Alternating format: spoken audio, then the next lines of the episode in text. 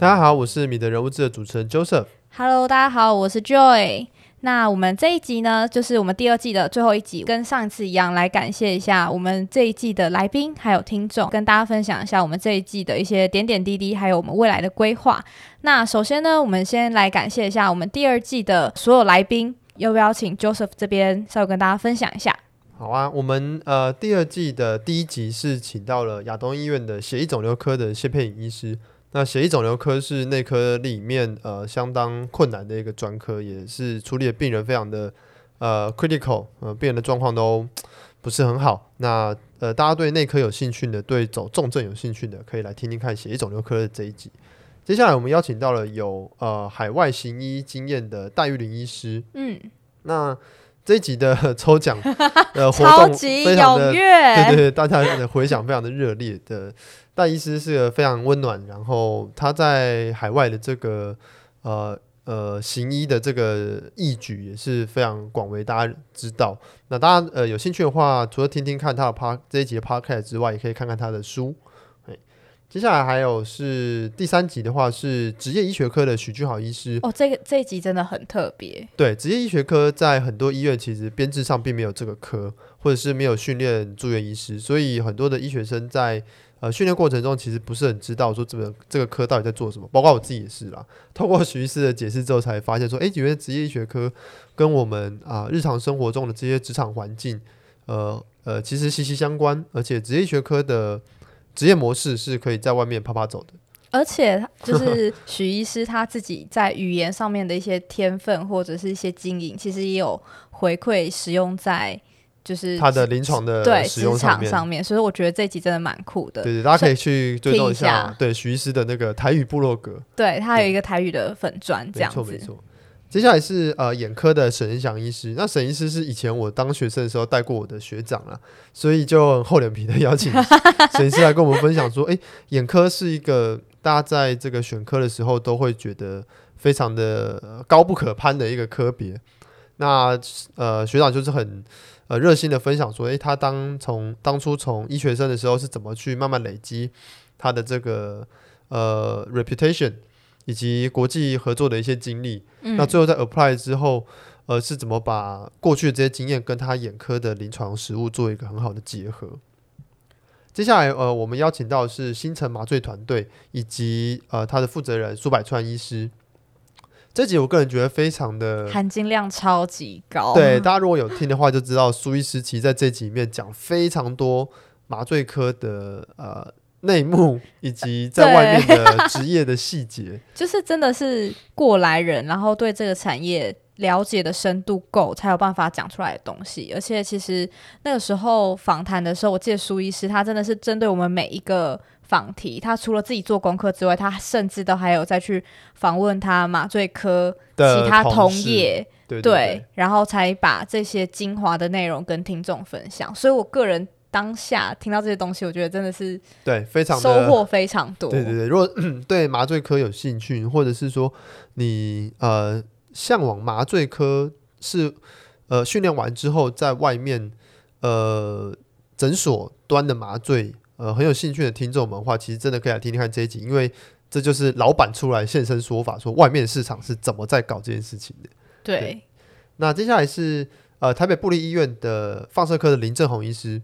放射科也是蛮多人敲完的一个科别，因为放射诊断科其实在医学生的训练里面，它非常的呃，应该说你到每一科都会遇到这个科，你不管在外科、在内科、在什么科，你都会遇到病人去做检查、检查，去看这些 X 光片、CT、MRI 这些片子。但是大家对于说放射科到底，嗯，训练完之后，我在医学中心的。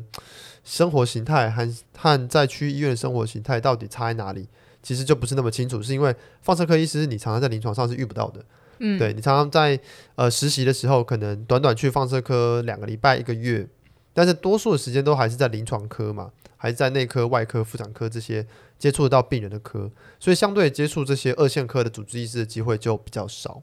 所以如果对二线科的生活形态到底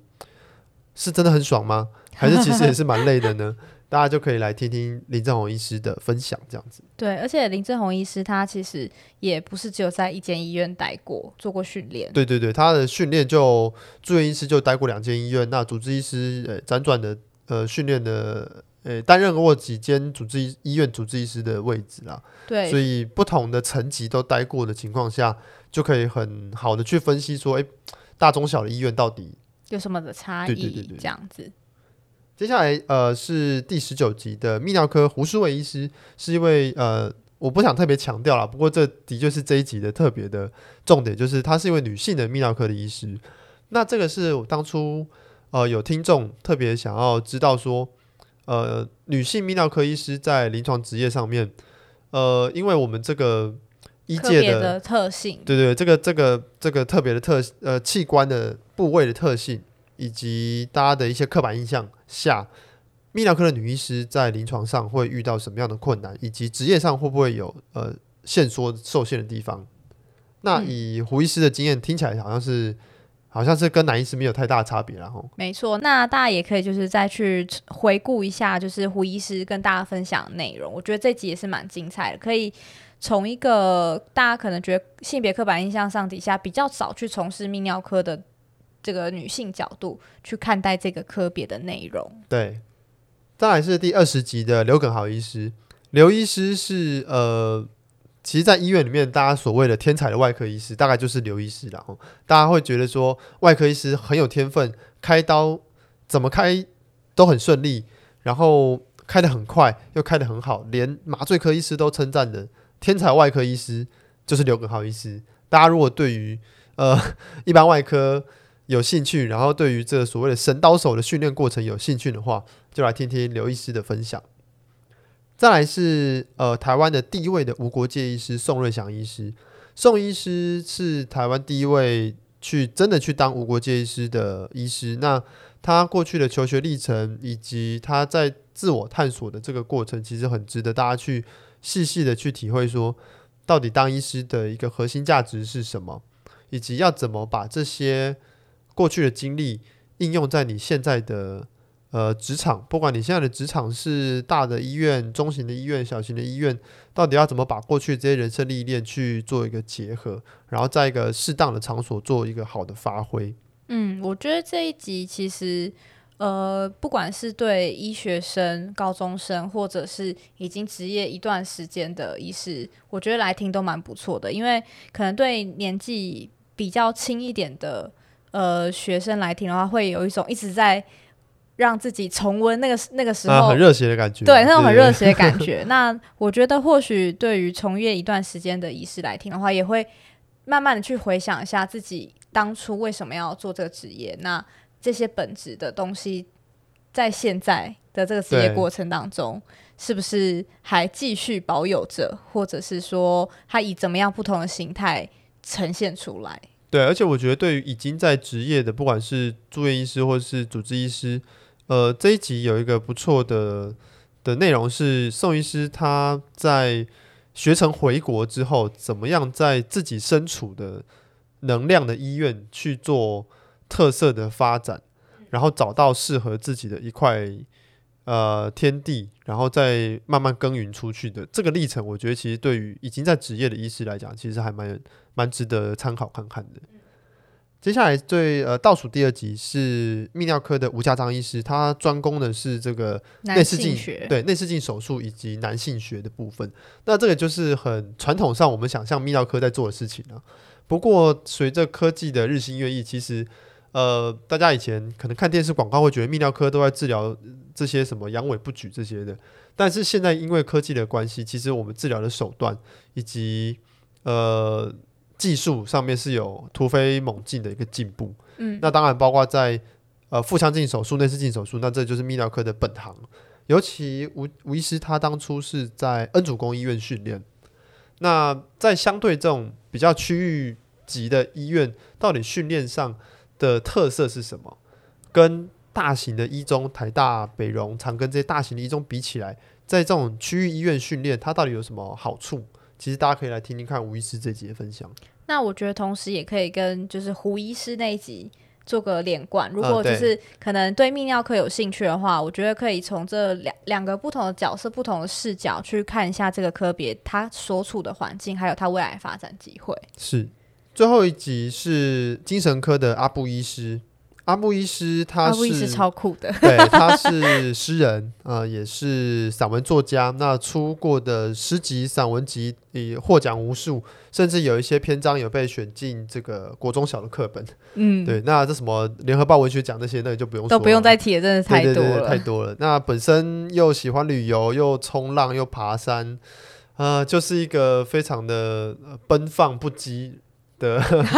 的，但是又在体制内把自己的专业做很好的结合、发挥跟运用。对，那他也有很多的海外的经验。对，不管是在英国念热带医学，还是在替代役去斯瓦季兰，甚至在西非的加纳去建立一个自给自足的医疗站。对，嗯，嗯，这些经验到最后怎么回归到台湾这块土地，然后在台湾这块土地上面去做。呃，深度的结合跟应用，因为其实他后来也有蛮着力在做一些有关于偏向医疗的部分。对对，精神科的偏向医疗。对，在早疗部分蛮有琢磨的，所以说其实可以，可以大家可以来听一下，就是这些海外经历如何实际上的在台湾这块土土地下去生根跟结合，我觉得这蛮有价值的。对，好，那其实呢，我们刚刚就是稍微跟大家分享一下我们这一季的内容跟回顾。那因为其实还蛮多人有在敲完别的科别，比如说像是加医科啊、骨科啊等等的，神经外科，对对，神经内科这几个科，呃，对，神经内科我们已经有邀请到，对，第三季会播出的主治医师。那有一些科别，当然卫福部的固定专科有二十几个科啦，那每一个专科，比如说内科、外科，在定义上只有一个科，但其实。内科下面也有各种嘛，心脏内科、胸腔内科、各种次专科，所以全部要邀访一轮，大概要个三四十集，应该是跑不掉了。对，所以我们其实目前一周只有上一集的状况，这些科别我们呃有的已经正在邀访，或者已经录好，那正在排程的过程当中，所以就请各位听众再稍微等待一下。没错。那还有一个就是我们上一集这第十二集的时候，其实有跟大家分享过，说我们在。医师的男女比这块会继续琢磨。那其实我们也有再回顾一下我们这一集的成果，其实应该跟第一季的时候是差不多。差不多。那其实我们呃有在努力，不过其实有一些邀访时间啊等等的一些配合情况，所以说可能还不到我们理想上的一个比例。不过我们会继续努力。那在下一季的前几集呢，其实我们也已经有邀请到超酷的。就是在公部门服务的女医师，先剧透是不是？对对，我们先剧透，因为 这我觉得前几天刚录完，我自己很兴奋，就聊得超开心。在卫福部工作的医师，大家可以期待一下。对，就是其实真的是有别于一般大部分医学临床的，对，都是走临床，但是其实这是真的已经转行转到就是公部门工作，对，大家也可以期待一下这样。那第二季跟第一季，我们有尝试一个不同的呃节目内容，是我们会我们在几集里面有放入这个叶配的内容。那当然，第一呃目的是因为我们希望说，这个至少我们有一些可以维持节目营运的一些营收啦。呃，维持节目的成呃节目制作的成本，其实有很多隐性的成本。那这些隐性成本，我们这边就不赘述。其实我们在第一季第十二集的时候，有跟大家稍微分享。所以说，从那时候我们就是有开始积极的想要做一个业配的尝试。那这一季也蛮幸运的，有两家厂商跟我们配合。第一间是那个。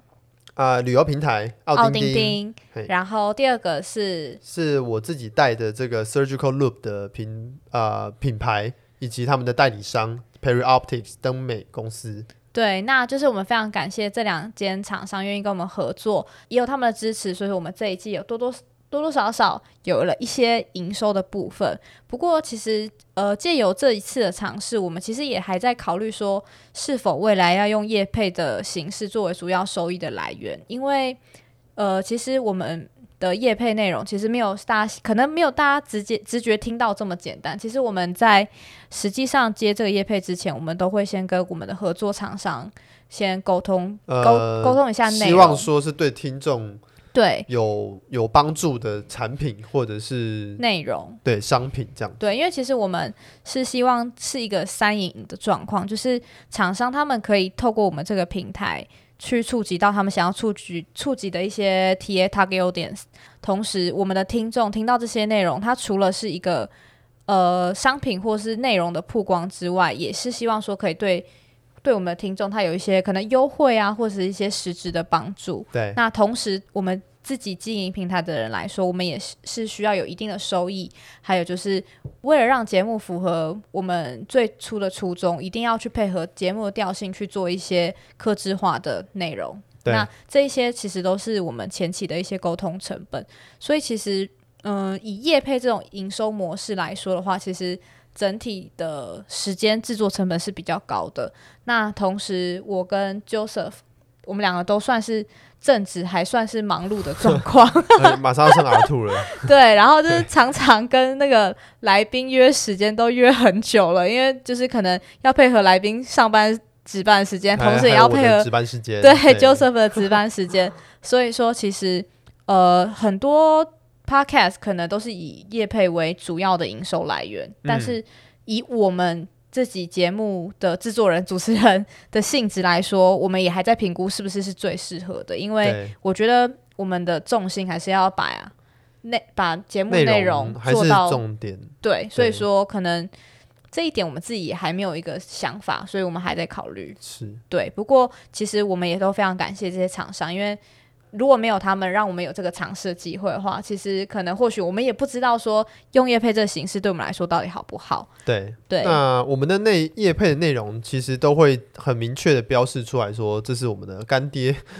对，是我们的金主，或者是其他，对对，或者是其他的模式啦。所以有时候我们推荐一些书啊，或是 podcast 内容，或者是一些学习资源，那个就真的是纯粹推荐。对，就不是业配。如果是业配的话，大家都很会听得很明显的，这个就是广告这样。对对，因为我们其实就是也不想要让大家有误会。不过会愿意业配的厂商，一定也都是我们有挑选过，也不希望造成听众们的误会。因为其实还蛮可爱的，就是有一些听众会私讯我们说：“哎，那那个购买链接嘞，购书的链接在哪里？”这个这个纯粹个人推荐。对对对对，但是我们其实也有从这当中发现，其实大家是有这个需求的。所以说，我们同时也蛮欢迎一些书商或厂商。如果就是我们推荐的一些 First Choice，有没有人认识 First Choice 的供应商？快跟我们说。合记书局，对 医学书籍的这个大宗，没错，就是有认识的话，就是也可以呃跟我们合作。那我们这边可以提供一定的优惠给我们听众的话，我觉得其实效果也是蛮好的，嗯，因为其实很多人真的会来私讯我们这样子。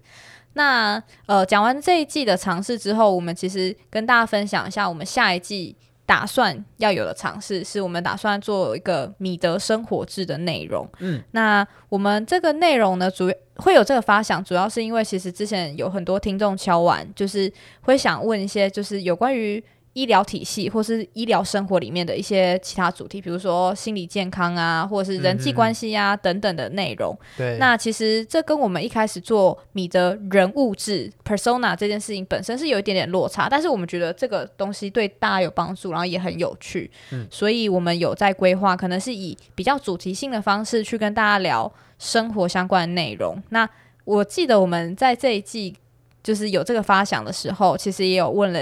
大家的想法，那那时候很可爱，好像是九十九 percent 说蛮有兴趣的，okay、对，所以我想说，哦，那既然大家都这样想，那我们就来做吧，吧，那我们来做做看。对，那所以我们其实也正紧锣密鼓的在规划跟安排里面。那未来这个部分可能就不一定有来宾访谈，但是我们可能也是会邀请一些来宾，就是不一定是医生，可能是跟这米的生活有关系的人、嗯、去聊聊这个医疗人员的这个食衣住行。对，食衣住行娱乐，对对，都 可以，六欲，对，有关系的来聊聊天，然后会是一个比较比较轻松一点、轻松的状况，比较不是那么正式的访谈。嗯嗯嗯，对。那接下来呢，我们就让 Joseph 回答一下大家在 IG 上面的提问。好，呃，前一阵子因为刚好好像是这个职考放榜，哦，就是那时候看到蛮多学弟妹有点焦虑，说到底这个选。选校选系这件事情，每年其实每年到这个时候，大家不知道还有没有在上 PPT，欸、不知道各位年纪有点大的人在上的。呃，PPT 在说我们，对对对，就是我们。PPT 有一个版叫做 Math Student，就是医学生版啊。每年到这个时候，就会有很多的比较文，就是我要选这些学校还是选那些学校这样。所以呃，我就想说，好，那不然呃呃，我来试着用我自己个人的经验或者我个人的想法来来回答看看这些问题好了。所以说，有一些听众有呃私讯我们问问题，那。呃，总归起来，我们归纳了两个问题。对，总共呃，大概有两个问题是比较可以涵盖这些问题的。第一个是重考这件事情，不管是台大医科，或者是你心中想要去的那间医学系，到底呃值不值得再花一年的时间去重考？呃，我个人是觉得，其实有梦想的事情都值得花时间去做。包括我们在你的人物志不断讨论的科别这件事情，也是、嗯、很多人呃，对于自己想要走的专科，也不是第一年就申请得上。那有些人会一再的尝试，第二年、第三年。那有些人会转换跑道，甚至有些人会呃降转。比如说，他本来应该要 要往 R two 要升 R 三了，但是因为有自己想要的专科，他宁愿从 R one 开始当起。这都是很常见的，所以到了住院医师这个阶段，其实大家的人生的这个步调开始会不一致。那如果这个是你的梦想的话，我觉得都值得花时间去做。但是这个梦想到底呃做到了之后，是不是跟你想的是一样的？对，其实就跟选科一样了。想呃这个科到底进来前对他的憧憬，但是进来之后，到底他是不是如你所愿的？是是。是你想要的那样的生活形态，或是你想要的的工作的内容。那其实选校也是一样，你很憧很憧憬某一间学校，但是如果你花了一两年的时间重考进去之后，发现这这间学校到底是不是像你想要的那个那个呃风气，或是教学的形式，这个就是你自己的功课了。嗯，对，可能就是要去多打听看看。那如果说你很确定这件事情是你很想做的，那我个人觉得多花一些时间。其实未尝不可。嗯，但是我我个人这边有一个小小的补充，嗯、我自己是觉得说，就刚刚那边以上是 Joseph 的想法，那以这边我补做个小补充，我自己是觉得说，呃，有梦想就去投注资源跟时间，我觉得这是觉我个人非常认同这个方向。不过同时可能也要考量到一些呃实际上面的成本，或许有一些同学他家庭的状况不一定是可以指引他去做这么。需要投注更多时间和资源的重考这件事情，嗯哼嗯哼，那我觉得可能除了这一块之外，也要考虑到一些实际的因素。不过大方向会是觉得说，蛮值得去花心力或花时间投注在自己梦想上面。这样对，而且呃，其实每间学校都有各自的特色啦，包括台湾有几间综合型的大学。那如果你很想要在综合型的大学，呃，跟各个院所的。的不同的同学们交流的话，那你的目标可能就要放在这几间综合型的大学，嗯、像台大、成大，对、啊，辅大、国防、嗯、这些，可能就是比较综合型的。但是其他的四医体系，其实它有很严、很严密的一个医院的体系，它有它的好处在。嗯、所以其实不同的医院的呃医学医学院的学风，其实落差也是蛮大的。那这个没有说好或坏。就是看你，你比较想要去什么样的学风的一个学校，嘿。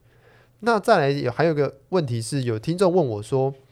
呃，你明确想要当医生的这个原因是什么？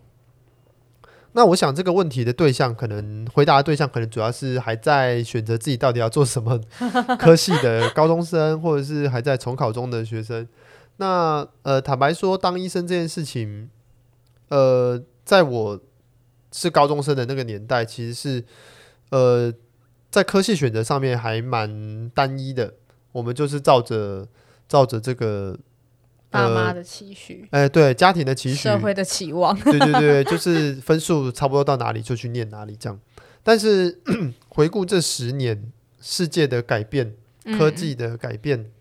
甚至职场上面也有很多不一样的。对对对，其实大家这十年间蹦出了很多以前从来没有出现过的新的。领域，嗯，还有新的职，因为有新的领域就会有新的职业。比如说以前从来没有人去挖矿，对，如果我大一大二就在挖比特币的话，我现在就就是你知道，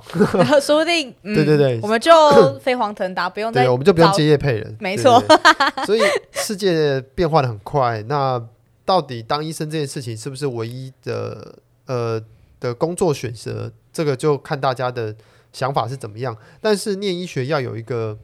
先呃先先觉的一个概念，就是医学是一条投资成本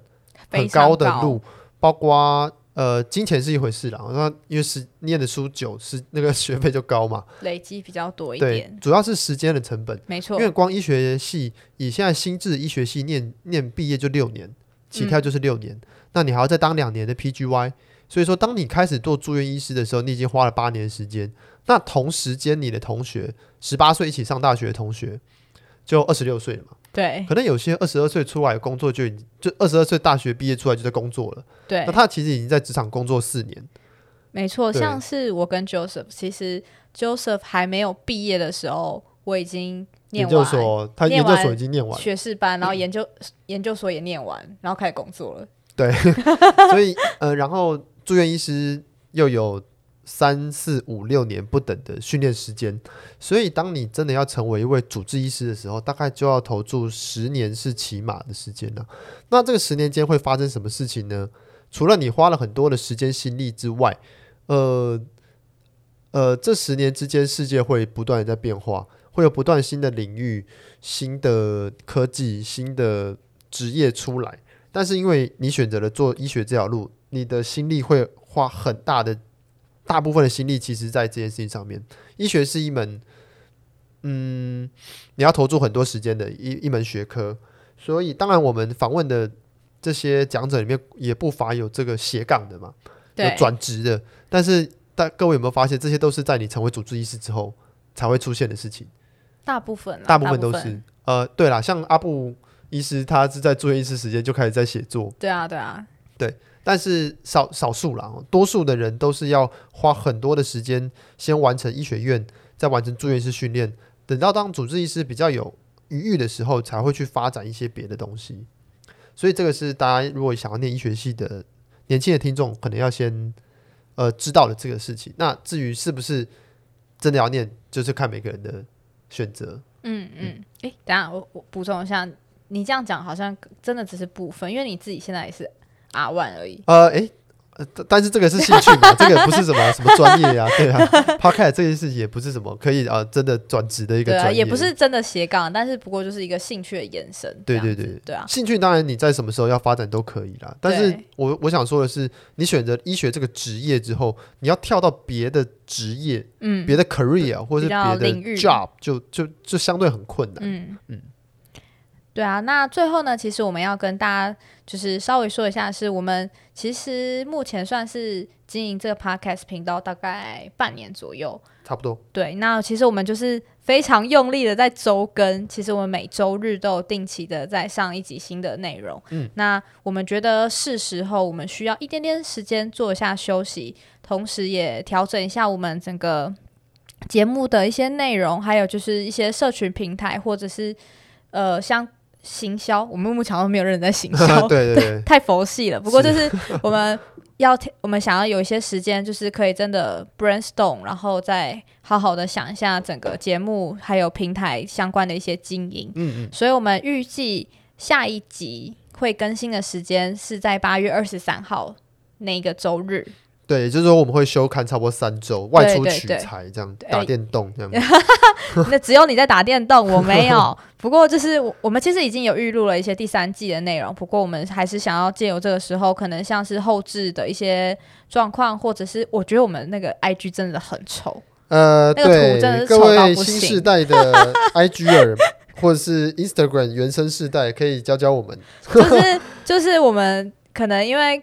一一些一开始的设定，然后很多照片没有办法是同一个色调、色系什么的，所以其实真的很丑。然后我们就是可能我们也会在在在努力增强一下自己的美感。对对对然后还有就是可能我们经营很多东西有碍于我们时间的状况，其实都蛮佛系的，所以也是想说重新去思考一下，我们是不是要多放一点心力在一些平台经营等等的。嗯哼，不过我们的不管怎么样，我们的核心宗旨就是以 podcast 节目为主体。对对，呃，还是会持续的产出好的内容。对，那下一季也会增加那个米米的生活志。对，敬请期待喽。对，好，那今天的分享都到这边喽，谢谢大家。那我们第三季见喽，拜拜。拜。